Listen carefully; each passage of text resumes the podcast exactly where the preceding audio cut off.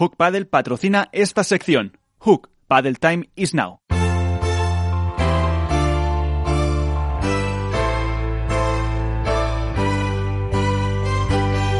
En esto es Paddle, comienza el debate.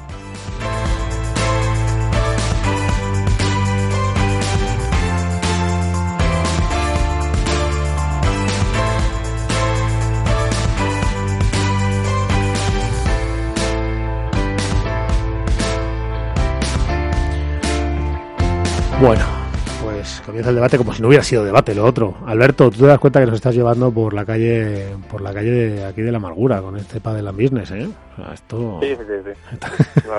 Cu- Cuando menos lo esperábamos, eh, hemos creado una sección, pol- no sin polémica por lo menos entre nosotros. Bueno, tenemos que aprovechar para, para que para ahora que estamos en pretemporada, pues pues podamos tratar todos estos temas, porque luego la actualidad no nos deja, ¿eh? luego ya estamos todo el día con los jugadores para arriba, para abajo, quién gana, quién pierde, quién tal. Estamos ahí a tope. Pero hay que empezar a hablar de un poquito, hay que empezar a hablar, porque ya se va vislumbrando un poquito, marzo, va a llegar... El otro día veíamos un vídeo que, que de, de- de unos compañeros en el que nos hablaban de de por qué debería anunciarse algo ya, teniendo en cuenta que el año pasado se anunció con X tiempo de antelación, etcétera, etcétera. Eh, yo creo que estamos muy a punto. Y el otro día hablábamos con Manu Martín acerca de, la, de, la- de una de las parejas. Yo me quedé pensando, bueno, primero, eh, todos dimos aquí por sentado que, que la pareja de Gemma y Alejandra Salazar eh, va a ser sin duda la que barra, ¿no? Y luego, bueno, pues me he quedado pensando y tal, y, y más allá de todo, la pregunta que os quería lanzar hoy es eh, diferente. Y no acudiendo a los clásicos, sino vamos a intentar explicarles a, a nuestros oyentes eh, cuál es el argumento que utilizamos o que tenemos para, para decirlo. Es decir, en chicas, quitando a Gemma y a, Ale, ¿cuál es la pareja, por argumentos técnicos, por deporte, que puedan estar más encima de ellas o les puedan eh, hacer eh, más pupa o, le- o puedan hacer que nuestras previsiones y nuestros vaticinios de oráculos eh, se vayan al traste. Eh, Iván, empezando por ti. A ver, yo voy a apostar, yo creo, por el resurgir de la Salayeto. Voy a apostar por ellas. Y luego las Martas también. Las Martas van a, van a estar van a estar ahí. Ten en cuenta que, bueno, pese a, a- que el fin de temporada pasado no fue muy bueno para ellas, porque volvieron de una época convulsa, se tuvieron otra vez que acoplar, no tuvieron buenos resultados en los últimos torneos, pero yo creo que ahora ya están más centradas, yo creo que ahora tienen, saben lo que quieren, saben lo que tienen que hacer, y yo creo que van a ser también junto a, Gemma y Alejandra, yo creo que para mí yo apuesto mucho por las por las Sarayeta porque bueno, las quiero un montón, las aprecio muchísimo y, luego como sorpresita, fíjate, te voy a dejar ahí a Lucía y Bea.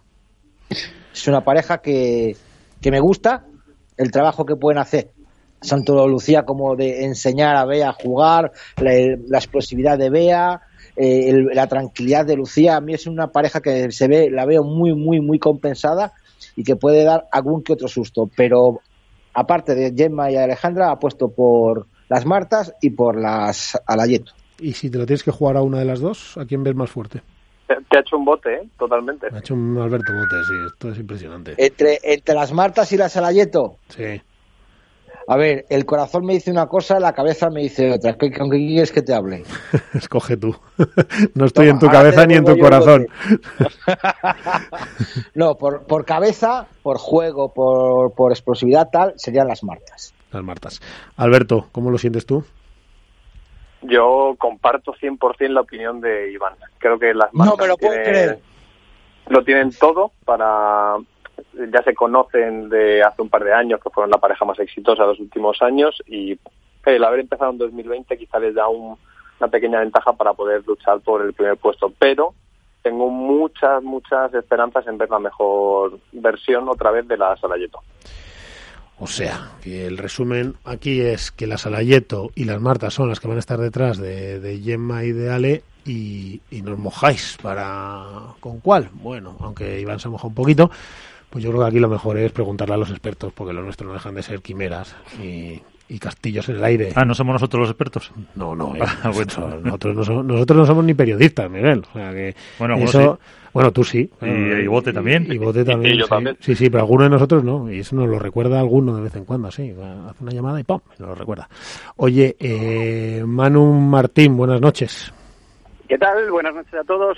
Pues muy bien. Manu Martín es otro que no es youtuber, porque es entrenador y muy conocedor del tema. Pero claro, ya decir que no es youtuber, Manu, casi, casi, casi, vamos, ya. Lo que pasa que no, te veo yendo a Andorra, como el Rubius. no, que va. Pero, Pero sí que, eh, sí que tengo que seguir diciendo que no soy youtuber porque, macho, a veces me utilizan el Manu es youtuber como con sentido peyorativo. Así que me quedo con entrenador dentro de lo que pueda. Eso es porque no, eso es porque te, ¿sabes qué pasa, Manu? Que, que habrá muchos que te habrán conocido por, por YouTube antes que por lo otro. Y entonces, claro, ahora cámbiales la historia, ¿no? Y diles, oye, que yo llevo aquí más años que la tela en una pista y pegándome con todos y aprendiendo y cometiendo errores y con éxitos y número uno del mundo y ahora dos y ahora tres y ahora tal. Pero claro, esto es así. Esto hemos estado hablando antes de ello. Esto funciona así. Y, y ahora peleate tú con los que te han conocido por ahí, que eres la más de simpático todos los días, que les pones vídeos que les molan, que te están haciendo una pala, que ya, yo voy a decir, por favor, votad por la pala roja, votad por la pala roja. Eso, eso les pedía yo, por Dios, que salga Sí, roja. porque Manu les dice que pueden votar la que quieran, pero luego les dice que, hombre, que si es roja, pero mejor, ¿sabes? Si ya tienes peticiones y todo, además de la pala. Nada, es una cosa de locos, sí, sí, sí, sí, una, una locura. La verdad que no esperaba yo que, que fuese a haber tantas peticiones. O sea, no, vamos, que no, va- no voy a tener suficiente. Pero a ver, eh, estoy Esto- hablando con Bulpadre a ver qué hacemos. Esto refuerza que a lo mejor eres muy youtuber, más de lo que te gustaría. Bueno, si acabo en Andorra, entonces vale, es como lo de, lo de YouTube. De momento, macho, de Fuenlabrada y viviendo en Madrid. O sea que no, Yo para llevarte, yo si te vas a Andorra como el Rubius, para llevarte las maletas me tienes para lo que sea, ¿eh? Claro que sí, me faltaría más. Y a Iván también, por aquello de, de que nos tienen que invitar a comer. Y que, y que Iván se parece a Ibai, el nombre casi, oye, ahí, estaría el tema. Oye, eh, Manu, buen- vamos a ver, eh, te voy a, te- voy a prescindir de tus servicios de nuevo. Hoy tengo dos tareas para ti. La primera, eh, necesito que analicemos la pareja de Tapia y, y Lima. Y la otra es que desde tu punto de vista, siendo complicado para ti, porque llevas muchos años con Alejandra Salazar, has estado muchos años con ella, eh, ¿cuál sería la, la segunda pareja un poco que más aprietos las puede poner? Eh, y vamos a ver si con la voz del experto, por, por, por argumentos, porque nosotros aquí hemos estado hablando un poco en función de nuestras sensaciones, nuestras querencias o lo que sea, ¿no? Pero, o el pasado, pero, pero por cualquiera de las dos puedes empezar, la que quieras. Bueno, empiezo por la segunda, que me, me pilla que- que- Más en casa. más corta. Eh, a ver, yo creo que después eh, las gemelas en principio son las que más experiencia tienen, pero yo tengo ganas de ver en, en acción a, a Lucía Sainz y a, y a Beita. Porque, a ver, Beita, su trayectoria va hacia arriba. Lucía ya, ya venía jugando muy bien. Lucía tuvo ahí un, un año, dos años, año y medio, tampoco dos años. Han tenido año y medio que yo no la he visto rendir a su nivel. Pero es que a Beita, que va, va de abajo arriba y que cada año va aprendiendo de nuevas compañeras, de nuevos entrenadores, eh, yo creo que en algún momento va a despuntar. Y, y le tengo fe a esa pareja por el hecho de que, bueno, pues de que va hacia arriba. Entonces, yo no sé, como, de- como decía el otro día, depende de los arranques del año. No, no sé cómo va a empezar, cómo van a ir los primeros cruces, cómo van a ser las, las primeras pistas, eh, tampoco se sabe de momento ubicaciones de, de esos primeros torneos, pero en función a eso, es una pareja también peligrosa. Eh, como tal, pues hombre, las gemes sobre el papel deben ser más fuertes, pero vamos a ver, también el año pasado las gemelas han dependido mucho de ellas mismas, como siempre dice Jorge, ¿no? Y, y de cómo está Mapi, eh, al final Majo más o menos está regular, pero Mapi venía de menos a más. Yo creo que esa es una pareja que, que puede darle bastante quebradero de cabeza y que va a estar ahí también ahí peleando. Sí, porque por juego, así sobre el papel, ¿no? Por, por, por empaste de juego, o por que luego, el empaste es otra cosa, pero por estructura de juego, ¿quién es esa pareja que les gane o no? Más complicado se lo va a poner siempre a, a Gemma y Alejandra, que ya hemos admitido que son las que son las favoritas totales. Sí, a ver, en principio las gemelas lo que tienen es mucho ganado porque no tienen nada. Es la pareja que se mantiene y además juegan un huevo. Entonces, si están finas, es que si están finas las gemelas eh, son muy son muy fuertes. Es verdad que después de la lesión de Mapi ellas han tenido ya, ya tenían ahí algunos altibajos, altibajos pero pero con la lesión de Mapi pues se agravó un poco más. Pero sobre el papel, yo te digo las gemes, pero les tengo, les tengo puesto fe a, a Lucía y a, y a Beita, que creo que este año pueden estar muy fuertes. Yo creo que pueden hacer grandes cosas. Bueno, pues esto ya está explicado por los que saben, Miguel. Ahora, ahora lo que yo quiero, Manu, es que hablemos, como la semana pasada hablamos de la pareja de, de Vela con Sancho, pues que hablemos un poco de la pareja de Tapia y Lima, es decir, qué nos vamos a encontrar, cuál es su estructura de juego, por dónde si alguien tuviese que ver un partido y te preguntara eh, qué, qué, detalles tiene que observar y decir, le dijeras, fíjate en esto, ya verás que cuando juegan, mira, hay dos o tres detalles más allá de toda la estructura de juego que son muy chulos. Y, y luego, ¿por dónde se les, les tiraríamos una bola siempre o habría que intentarlo y por, y por dónde nunca? Claro. Bueno, pues al final ahí me, me, va, me va a gustar ver a Tapia con un zurdo, a ver cómo se apañan ahí por el medio, porque al final Tapia es un jugador que, que acapara juego aéreo, Abarca, sí. pero tam también te lo acapara Pablo, ¿no? que por arriba tiene una escopeta, además no sabe si le pega o no le pega, cosas a ver, pues bueno, pues nada, nada, que no hayáis visto a Lima, que tiene ese mago rulo a la reja, pero que muy parecido le pega por tres, y, y por ahí también Tapia pues es peligroso, hay que ver cómo, cómo se reparten esas pelotas por el centro, eh, al final, hombre, siendo más joven, pues Tapia puede, puede hacerse cargo de, todo esa, de toda esa parte, y, luego, pues eh, Pablo, un excelente defensor, te tira el globo, sale el globo de resto de revés buenísimo, o sea que te van a, van a irse para adelante en muchas ocasiones a, al ataque eh, con frecuencia. Y, y lo, o sea, a mí lo que me gusta de esa pareja es, por supuesto, lo, que ya sabemos de Pablo, que es algo, momentos puntuales de la temporada pasada, es un tío muy regular, que la verdad que tuvo mala suerte con, pues con lesiones, con COVID que pasó después y yo creo que le pasó un poco de factura. Estoy seguro de que esta temporada lo va a hacer mejor. Y un Tapia que va de abajo arriba porque cada año que, que cada año que nos, nos saca cosas nuevas, ¿no? Tiene una capacidad de, de aprender este chico que no sabe muy bien dónde termina. Entonces yo creo que este año Tapia se consolida, ya se consolidó el año pasado, ¿no? Pero, pero un poco ahí como a la sombra de, de, de Vela. Yo creo que este año va, va a sacar pecho y, y vamos a ver un Tapia más maduro, ¿no? Así que eh, si consigue estar bien de físico y poder moverse moverse bien por la pista y aguantar los partidos hasta el final, que el año pasado tenía algún bajoncillo por ahí que no sé si era de físico o era mental, que de repente bajaba, luego volvía a subir otra vez y yo creo que estará más sólido, pues puede ser una pareja de estas que hay que matarlas para, para, para ganar un partido, que no, no te dejan nada. Oye, Manu, ¿y por dónde no hay que jugarles nunca? Es decir, en su estructura teórica, porque no les hemos visto jugar juntos, pero en su estructura teórica de juego, ¿por dónde dices, mira, por aquí lo normal sería que por aquí ni una? Bueno, a ver, el centro, hay que tener cuidado con el centro de la pista, que ahí eh, cuando ellos están en la red, porque tiene una escopeta Pablo y, el juego aéreo sobre las esquinas, lo mismo, si les tiras el, si se les tira el globo sobre las esquinas, sobre las zonas laterales, como muy cruzado, o va, o va bien profundo, o Pablo te tiene ahí todo el tiempo bailando sobre la reja o el por tres.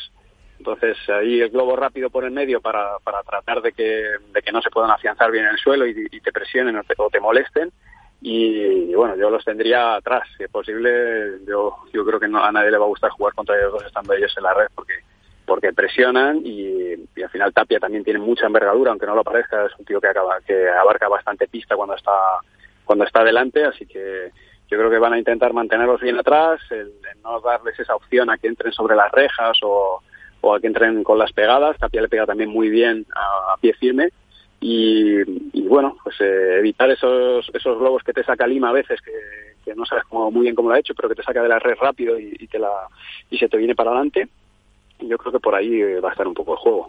Porque, Manu, el año pasado, o, o es mi sensación, tú lo apuntabas un poquito también, eh, hemos visto a Tapia con cierta irregularidad, dentro de que se mueve siempre por encima de un ocho y medio nueve. O sea, le estamos pidiendo regularidad a un chaval jovencísimo, yo no sé si llega a los 18 años o 19, pero por ahí debe andar. Y, pero sobre todo, eh, un chaval que es exquisito, de un talento tremendo, para mí uno de los tres o cuatro mayores talentos que tiene el Padel Mundial ahora mismo, del, digo, de los que vienen. ¿Pedirle regularidad a un chico, Manu, de esa edad, es posible o, o, o, es que nosotros nos queremos más de lo que más de lo que realmente se puede ofrecer? No, yo creo que es lo que le estamos, lo que le pedimos es lo que se le tiene que pedir, pero sí que es verdad que eh, Tapia para mí es un, uno de esos jugadores virtuosos, ¿no? De, de, talento y el jugador de talento generalmente lo que le cuesta es la, la consistencia, ¿no? Eh, hay otros jugadores, Bueno, vamos a un chingoto, también tiene talento, por supuesto, pero es un, es un tío consistente. Probablemente lo que trabaja Fede comparado con lo que tra trabaja Agustín, sin desmerecer a Agustín, a lo mejor no son las mismas horas, ¿no? Pero a Agustín se le ve eh, ese talento especial que, pues, yo he visto entrenar con Miguel y, verle practicar dos o tres cosas y es que a la cuarta le sale. Entonces es un tío súper habilidoso y bueno, pues eh, cuando tienes tanta habilidad y cuando sabes hacer tantas cosas es muy difícil hacerlas todas bien.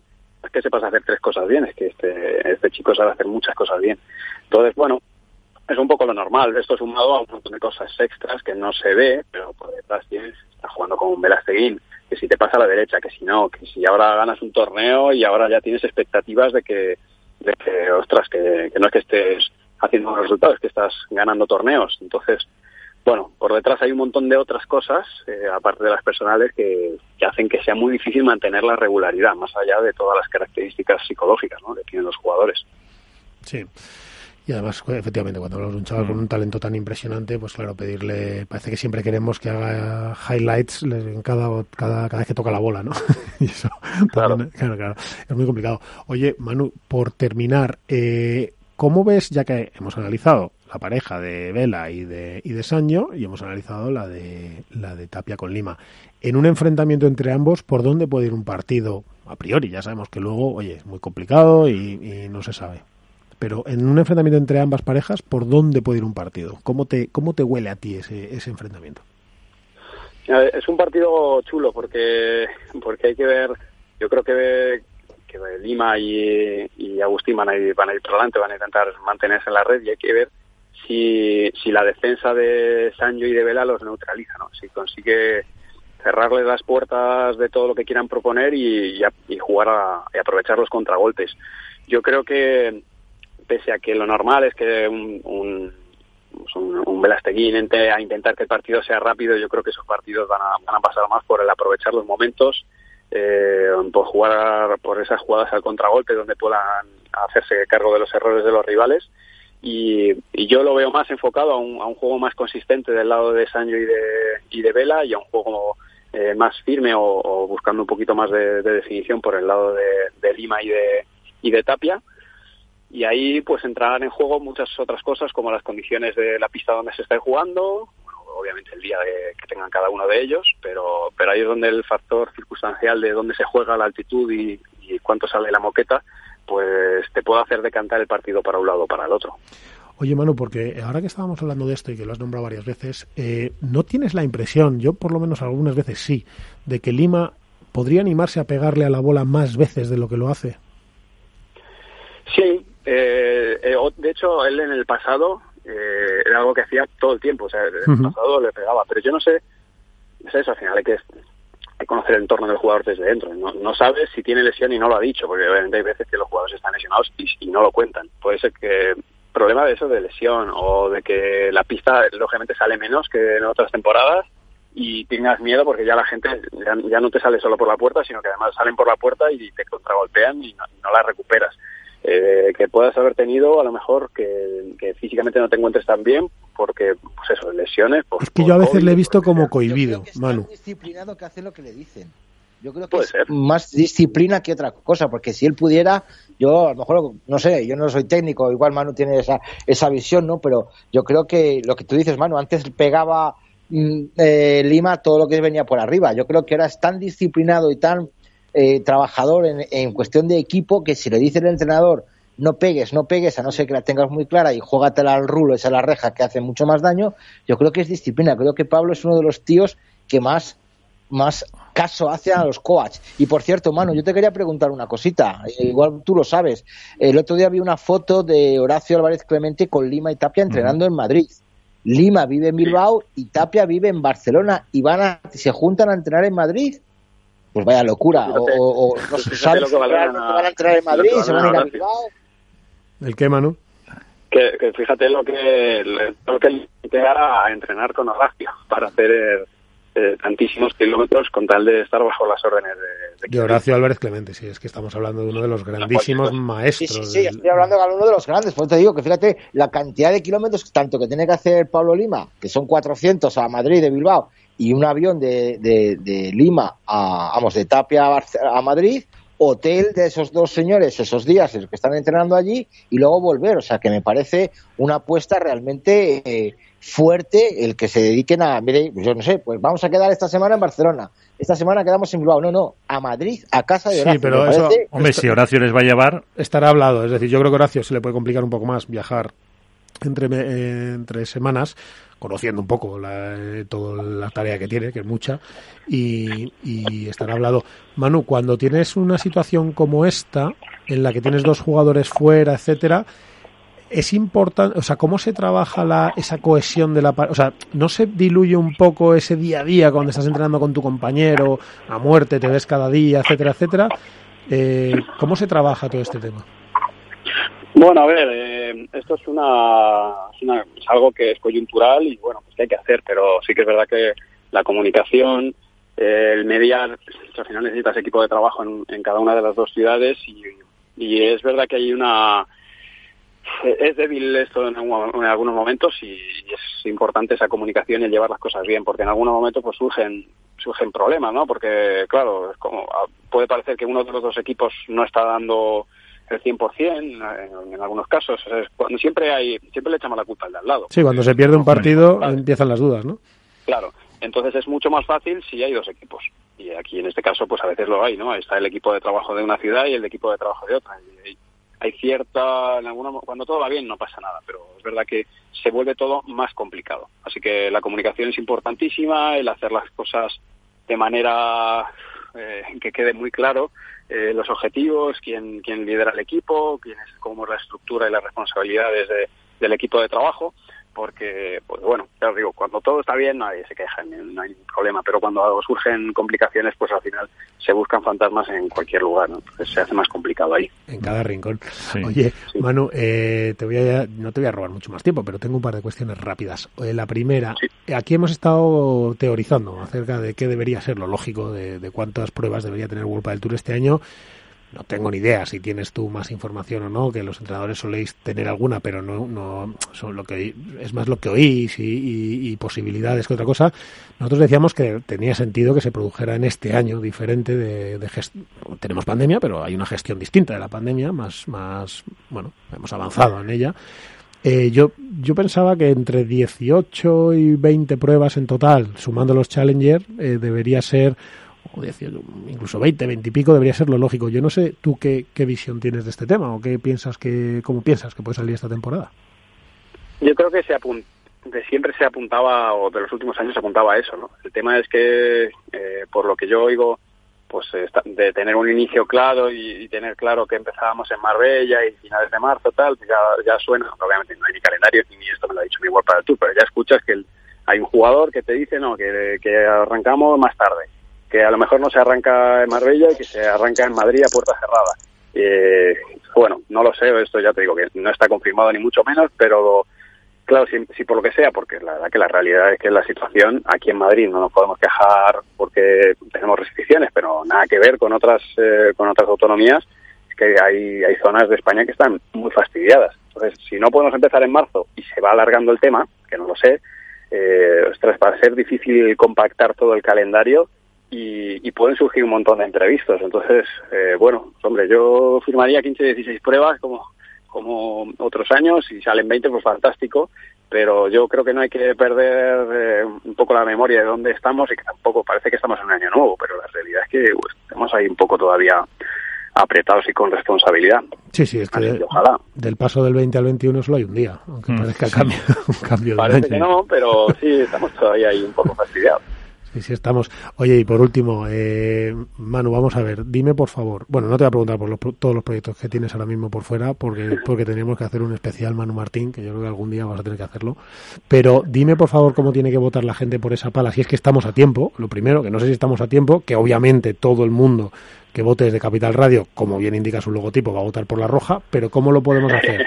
Y cuéntanos qué es eso de, y cuéntanos qué es esto de la pala, porque yo creo que hay mucha gente que está diciendo, pero ¿de qué habla este Miguel? Este está chalado. Bueno, la verdad que ya terminó la votación, aunque bueno, puede Ah. votar, obviamente, pero pero ya terminó. Y Ya ahora lo que tendrán que hacer es, es hacer la reserva porque porque me temo que no va a haber suficientes para todos. Pero bueno, lo que hemos hecho es una edición de- especial de Bull Paddle, eh, edición Mejora tu Paddle, y lo que hice es, eh, bueno, pues diseñarla con, con la gente de mi, de, de mi canal de YouTube. Así que ahí han votado a la gente como querían que fuera su pala perfecta. han Y eso ha salido, y ha salido bien eso, es decir, la gente aportando aquí y allá y tal, no sé qué, y ha salido bien la palama, ¿no? Ha salido un palón. O sea, para mí ha salido la mejor pala del mundo fuera de coña. ¿Qué hacemos con los ingenieros Sí. ahora con todo? ¿Y qué? Y Sí, co- me he pero, un- claro, eso es difícil porque uno os pediría más, eh, yo qué sé, vosotros sois los expertos, más potencia, más control, Sí, pero lo habrá hecho el por- peso más arriba, por más abajo. pues, lo que ha ganado, ¿no? ¿no? puesto opciones y el que haga ya ganado, ¿no, Manu? ha salido la campana de Gauss. Esto ha salido una, una media ahí, eh, eh, que, que al final, bueno, es verdad, si tú mirabas, siempre había un 65, un, se- un 70% de la gente que opinaba lo mismo.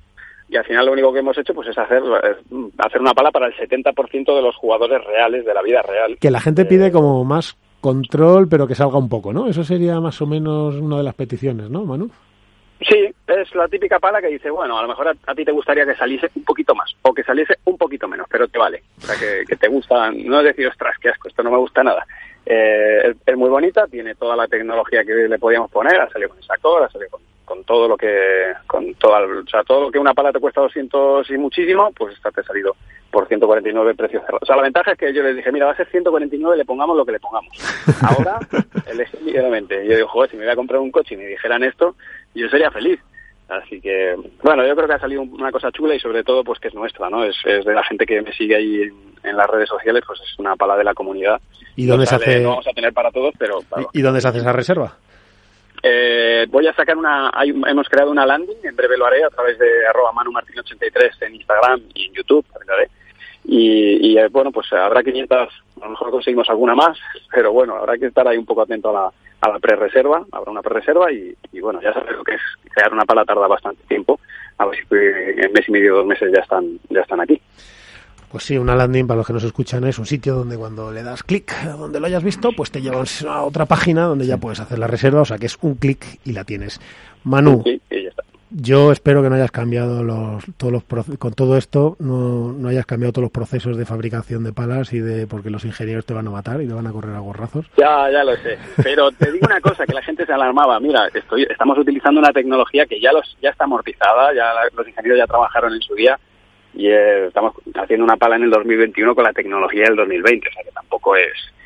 No, no hemos inventado nada, los padeleros y padeleras ahí de, de mejora tu padel. Solamente Y se llama cogido- Pala Mejora tu Padel, Pala Manu Martín. Es la MM1 Pro. Es la MM1. Pero era importante. Fíjate, fíjate lo de uno, Que- fíjate lo de uno que ya te está diciendo que el año que viene más. Claro, en el 22 Eso la es lo 2. que es, Silvio. Eso es bicho. sí, señor. Oye, es que intento vender alguna también.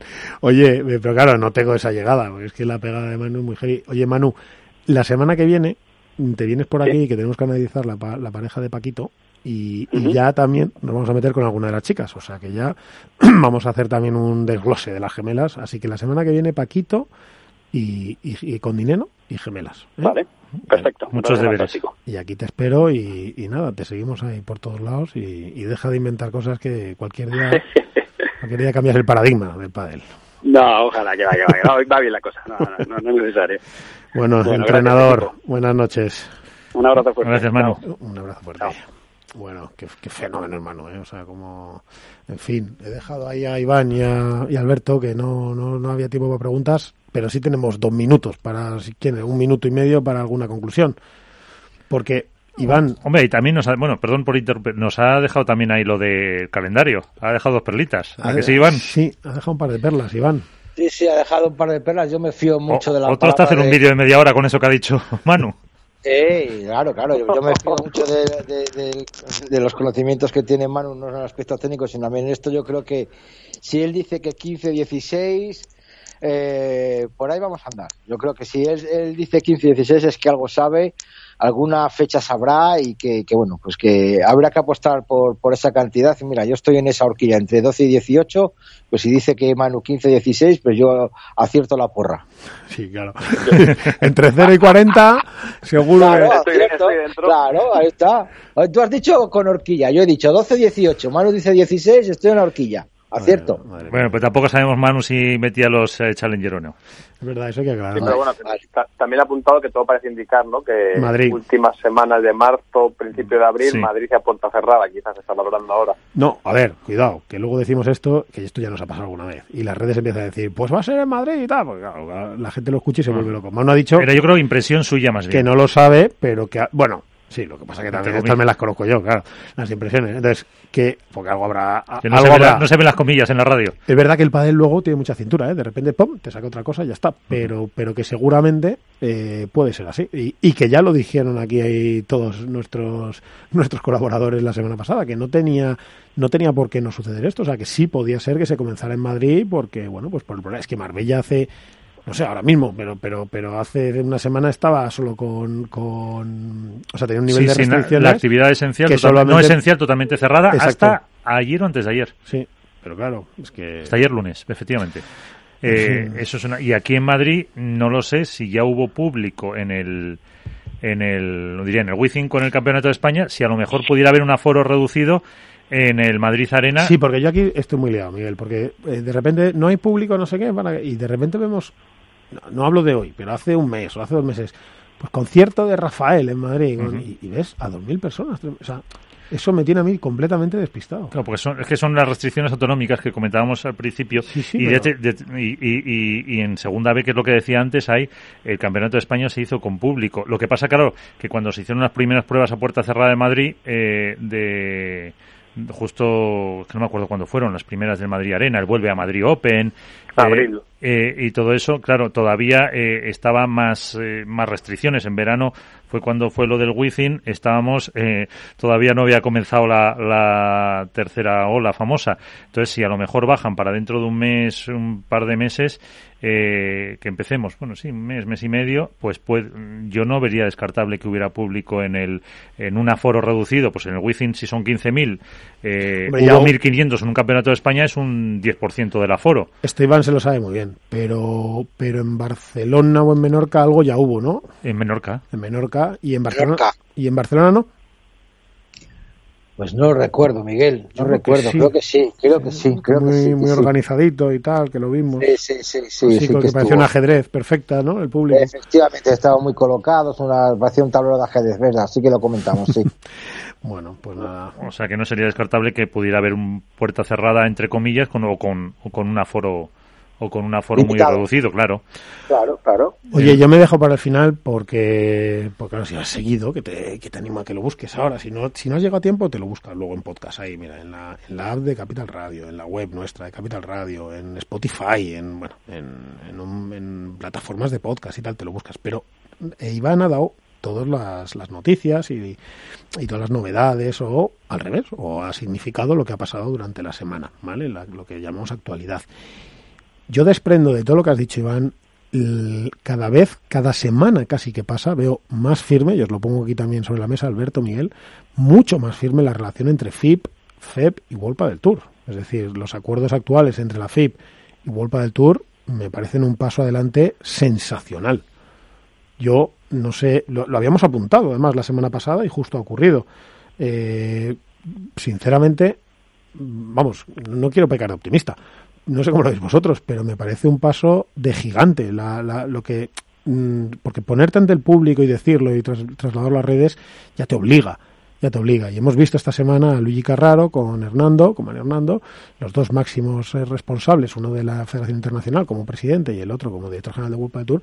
Ya hemos visto otra vez otra foto con acuerdo, con fechas y con esa permeabilidad de jugadores y trasvase de uno a otro que me parece que está reducido a las pruebas de la FIB, lo pueden jugar, hasta- me parece, re- si no me equivoco, hasta a partir de la décima pareja, ¿no? De para abajo. 13, 13, De Miguel. la, de la 13, ¿no? O sea, la 13 ya puede, ¿no? Sí, la 13 ya puede, sí, sí. Claro, pero es que, Yo creo que ¿cuál es la pareja day 13? total del padre. Es que ¿cuál es la pareja 13? Uf, Claro, pues es no que tengo ni idea. No, es un parejón. la- Es que lo que te quiero decir, hasta la 10 ahora mismo yo. Sí, sí, pero que la- hasta la 13 no Te llego. lo busco ahora mismo. pero que es un parejón, quiero decir, es que ver, ver No, jugar, no, no, claro que es un parejón. Eso, eso está claro, espérate. es que, es que ver a la 13 es estar viendo un cuarto de final del World Padel Tour, ese es el tema. Mm, No, yo tengo hasta la 10 apuntadas. No tengo, no tengo Claro, lo que pasa que fíjate. ahora con los nuevos cambios de parejas también, bueno, tampoco habrá habido mucho. No, pero si te metes en la página web de World Padel Tour en el ranking, Mira, a ver, Miguelito. Estoy, que- estoy, Es verte los Sí, cuartos. bueno, que, que, que, un- que una pareja 13 puede ser ahora mismo un chiquicepero o algo así, o sea, No, un y jugador más. de mucho, de mucho nombre. Y, y- y efectivamente, y más, incluso algún mítico, un Juan Imieres, un tal, por ahí van a andar, ¿eh? Claro, claro, a eso, a eso me refería, que son jugadores Juan que el Martín. gran público ya conoce. Es que Juan Martín, Coqui, todos estos, es que por ahí andarán, ¿eh? Ojo. Sí, sí, sí, sí, por supuesto. Si es que este año con el cambio de parejas y el rey del 2020, es verdad que las parejas a partir de la décima están un poco más complicadas de, de descifrar y yo ahora mismo de memoria Sí, no me Challenger acuerdo. vas a que- poder ver a Lamperti Coello tranquilamente, a Capra, a Ramiro, a Ramiro Moyano, a Pablo Lijó, a Juan Martín Díaz, a Juan Imieres. Es que fíjate, es que es, es que es un escándalo. Es- de, de- de locos. Es de que es, locos. es una locura, es que es un escándalo, es sensacional. Entonces, es muy bueno para la FIP este acuerdo. Es decir, porque al final es como si te estás viendo, por, perdón por trasladarlo, pero, pero bueno, es que es como estar viéndote unos cuartos de World Padel Tour. Sí. Uno- unos cuartos con jugadores que muchos de ellos además están ya aspirando y tocando la puerta de jugarse semis. Bueno, pero es que Sí, Miguel, ya, ya, ya nos pasó en el Cupra Fit Finals que había jugadores que para ser el circuito del Circ Tour, bueno, pues que era quizá de las primeras veces que participaban y, y lo- a partir de cuartos de final había partidos que eran lo que tú dices, o sea, unos cuartos de final perfectamente World Padel Tour con jugadores como Belluati, como Garrido, como Juan Martín, como Juan Nimiere, Gonzalo Rubio, Pablo Lijo, y, y es que son muy positivos para el pádel y hablan muy bien el que han sido capaces de entender tanto por un lado la Federación Internacional como por otro World Padel Tour y la Federación Española también en ese tri- en ese acuerdo a tres bandas eh, el desarrollo del pádel a nivel internacional Y, que es Alberto- mejor ir de la mano que seguir en las trincheras Alberto, ¿tú lo ves circunstancial por todo lo que estamos viviendo o es un acuerdo sólido que se va a mantener? no yo creo que no yo creo que el, el pádel está entrando en esa etapa de, de madurez Institucional. eh, o- o- sí obligada por lo que dije la semana pasada por esa internacionalización que está abriendo nuevos mercados y que ahora hay bueno pues hay un tablero mucho más grande que, que atacar y que no pueden hacerlo cada uno de forma individual y es mejor que se haga de forma conjunta. Pues esos FIP, os digo una cosa, solo se van a emitir o por Sky o online o por Tennis Point. Pero claro, así en español y tal, por, por en online para, para poder verlo. O sea que vamos a ver que ya también dio el último Cupra FIP, este Finals, ya dio también unas métricas bastante interesantes, que superaban las centenas de miles de, de visualizaciones también. Bueno, eso fue por los comentaristas. Sí, sí, seguro. sí, estuvieron muy acertados. Yo les vi bien, Sí. yo les vi bien, sobre todo al, sobre todo al joven. Y una pregunta de profano total. ¿No puede haber eh, solapamiento entre las los Challenger y los FIP? Pues supongo que para eso los han rankings son muy parecidos, Pues para eso ¿no? se han reunido, entiendo yo. Y, Porque es que si no, al final... y si se produjese, No, solapamiento de fechas, pero los Sí, jugadores sí. que van ahí son los mismos, ¿no? Mm, Sí, Porque lo- no, lo que pasa es que los FIP también te da acceso a otro tipo de jugadores que no juegan World Padel Tour. Es decir, para, para poder jugar un FIP, es en función de X huecos que se vayan quedando, tal, tal, tal. Si se diera un solapamiento, si se diera, hombre, eso, es- eso no sería a corto plazo muy bueno, a largo sí lo veo muy bueno ese solapamiento, pero bueno, a corto inmediato a lo mejor no. Pero, pero juegan otros. Eso es una de las cosas que la FIP tiene que trabajar y corregir, ¿vale? Poco a poco, porque acaba de empezar por, bueno, no acaba de empezar, pero entiéndeme, con este, con este circuito potente. Porque claro, efectivamente sí que vimos a lo mejor en octavos de final, en el Cupra FIP, pues en femenino, por ejemplo, vimos partidos muy desiguales, las cosas como son, es decir, las cosas como son. Ahora, eh, vamos, yo, lo yo, por no poner nombres, pero que te lo recuerdo perfectamente, ¿vale? Y eso es una cosa que a un jugador más top no le gusta. Es decir, joder, es que ayer me fue 0 y 0 un paseo y hoy, bom, y hoy me plantas agarrido con tal porque me tocan cuartos, ¿no? Pues claro, es que el approach que ha hecho, la entrada en escena a ese torneo no es buena. Entonces ahí tiene que trabajar la FIP. Pero en respuesta exacta a lo que tú decías, si se solapan a inmediato, pues no será bueno porque le restará al, al FIP, digo para la FIP, para los intereses de la FIP, no será bueno porque le- sí que le restará a los Juan Martín, no sé qué, porque claro, suma puntos World del Tour, con lo cual les interesa cogerlos, Claro. juego- prefe- escogerán entre el circuito de la FIP, entre, el- entre la prueba de la FIP que Ahí. se está solapando con el Challenger, la de World del Tour. Si consiguen justo no solaparse, es al contrario. Es decir, oye, me sirve para coger ritmo, me enfrento, tengo buenos partidos, tengo buenos premios, me dejo ver por, por España y por otros países, etcétera, etcétera. Entonces, ahí es importantísimo que trabajen en que no se solapen. Ahora. y, y que y que Miguel yo creo que también se camina hacia un escenario parecido entre comillas al que es el de la ATP por ejemplo que hay jugadores que como hay pruebas solapadas en me lo invento Alemania y Escogen, España y, eh, escogen en función de su estilo de juego, de Sí. qué rivales se apuntan, del premio, del puntaje o de qué les viene mejor para preparar Lo- el resto de la Sí. temporada. Lo que pasa que es verdad que nos falta. Alberto, todavía, yo creo que 40, de 30, 40, 50 jugadores más que, que van a llegar, ¿eh? que esto es cuestión de tiempo nada más, que den guerra, es decir, todavía nos falta todavía una bolsa hacia abajo más grande de jugadores, es decir, que todos En la los segunda fila, ¿no? esa segunda fila se va a hacer mucho más grande porque si te pones a ver categorías menores y lo que está saliendo por ahí es una barbaridad lo que vienen jugando, pero una barbaridad.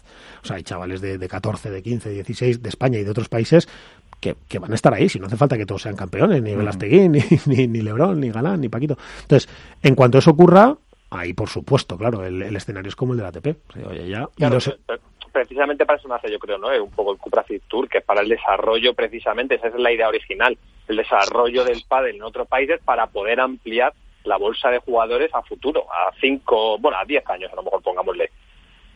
Sí, y para eso se están incorporando federaciones internacionales, están eh, eh, organismos, estos circuitos eran necesarios, es que si no había un buen circuito tal, pero bueno, eso ocurrirá sin lugar a dudas y esto pues dice que pues habla muy bien del pádel, así que también nos hemos quejado algunas veces, hemos sido críticos y duros y bueno, estamos muy buenos últimamente, Miguel, con todo el mundo. Bueno, ya empezará la competición. No le hemos dejado a Iván hablar de Garbisu y entonces pues pues hemos hecho un programa también agradable. Eh, Iván. Bueno, a Garbisu le he nombrado, ¿eh? Ya le ya lo sé, que al principio. Al principio he nombrado, no me tires de la lengua porque me caliento. No, estoy, hoy estoy, no estoy en condiciones físicas de dar, de dar candela, pero vamos, no te preocupes, que cuando me des pie, ya sabes que yo te cojo el pie, el muslo y, y la tibia y el peroné. Bueno, no preocupes. Instinto. el instinto de, de mordedor. No suelta, ¿no? Como, Predador, como los pitbulls. no suelto. Yo soy- efectivamente, cuando muerdo no suelto. Y luego me da igual las, amen- las amenazas que me peguen, las que me lleguen y los que me hagan. Da igual, si cuando no dices de eso te llegan también de otros lados. Sí, es lo mismo. Por eso te digo, o sea, que- sí, Con esto ya convivimos. Tengo una, ca- tengo una carpeta, en la- eh, todo el mundo tiene una carpeta en casa con las facturas de la luz, del agua, del gas, ¿no? Esas cosas. Yo tengo una factura de amenazas, intento de intento de palizas, intento de bloqueo, o sea, todas esas las tengo ahí guardadas, no te preocupes, que, el día que saque eso a la luz, pues eso puede ser como el Watergate. Coacciones, intimidación. Ojo, que a Trump le han quitado el, el Twitter a perpetuidad. A ver si te van a hacer lo mismo. ¿A quién? ¿A quién? A Trump. ¿A Trump? Se le han quitado a perpetuidad. su A cuenta. perpetuidad. Ah, por eso ahora va a tuitear a su hijo, ¿no? Ayer la puso do- a perpetuidad. Ayer puso 2-0. Ha dicho eso. Sí, porque ha ganado dos impeachment. En fin, oye, Bueno. que ha sido un placer que en lo del Mundial de Qatar y el Mundial de Veteranos de Las Vegas no me vine a meter porque, claro, nos vamos a morir de envidia aquí. Pero ¿Por que... qué, Miguel? ¿Por qué no haces un esfuerzo y que Capital Radio nos, nos mande para allá? Elige uno. O hablamos a ver si tenemos o que los pedir a dos. Carra- Las Vegas. para que nos para que nos invite a Qatar o Las Vegas. ¿Tú No, no, ya está. ¿Tú ya- o- sea, la, Las Vegas mejor. la elección ya está hecha, son Las Vegas. O sea, entre las dos, Las Yo me Vegas. a- mira, vale, pues yo me voy a Qatar. Mientras donde no estés tú, voy yo. Pues mira, te vas a ir. Lo que pasa que si Capital Radio va a Las Vegas, bueno, pues lo vas a hacer bien con un móvil, pero, pero no va a ser lo mismo. Yo creo que puedes reconsiderar esto y venirte a Las Vegas. Que hazme caso que esa va a No, estar no, bien. no, porque me gusta mucho el juego. A mí me me- acabaría más en un casino que en una de pádel. No, no, no. Sí, sí, seguro que si hacen un pádel lo hacen dentro de un casino. O sea que... Pues puede Pues ser. por eso encima estaría más en una mesa de juego jugando al blackjack que viendo el pádel. No, no. Prefiero el Qatar, que es más recatadito, nunca mejor dicho, aprovechando la frase y más controlado que no, que no. Yo sí tengo la cabeza más me- muy loca como para irme a Las Vegas. Me acabo haciendo la ruta 66 y acabo en Nueva York. Eso es. Bueno, con un pañuelo en la cabeza. En fin, bueno, vamos a catar los designios del tiempo y vamos a hacer Bueno. un pequeño varón. Sí.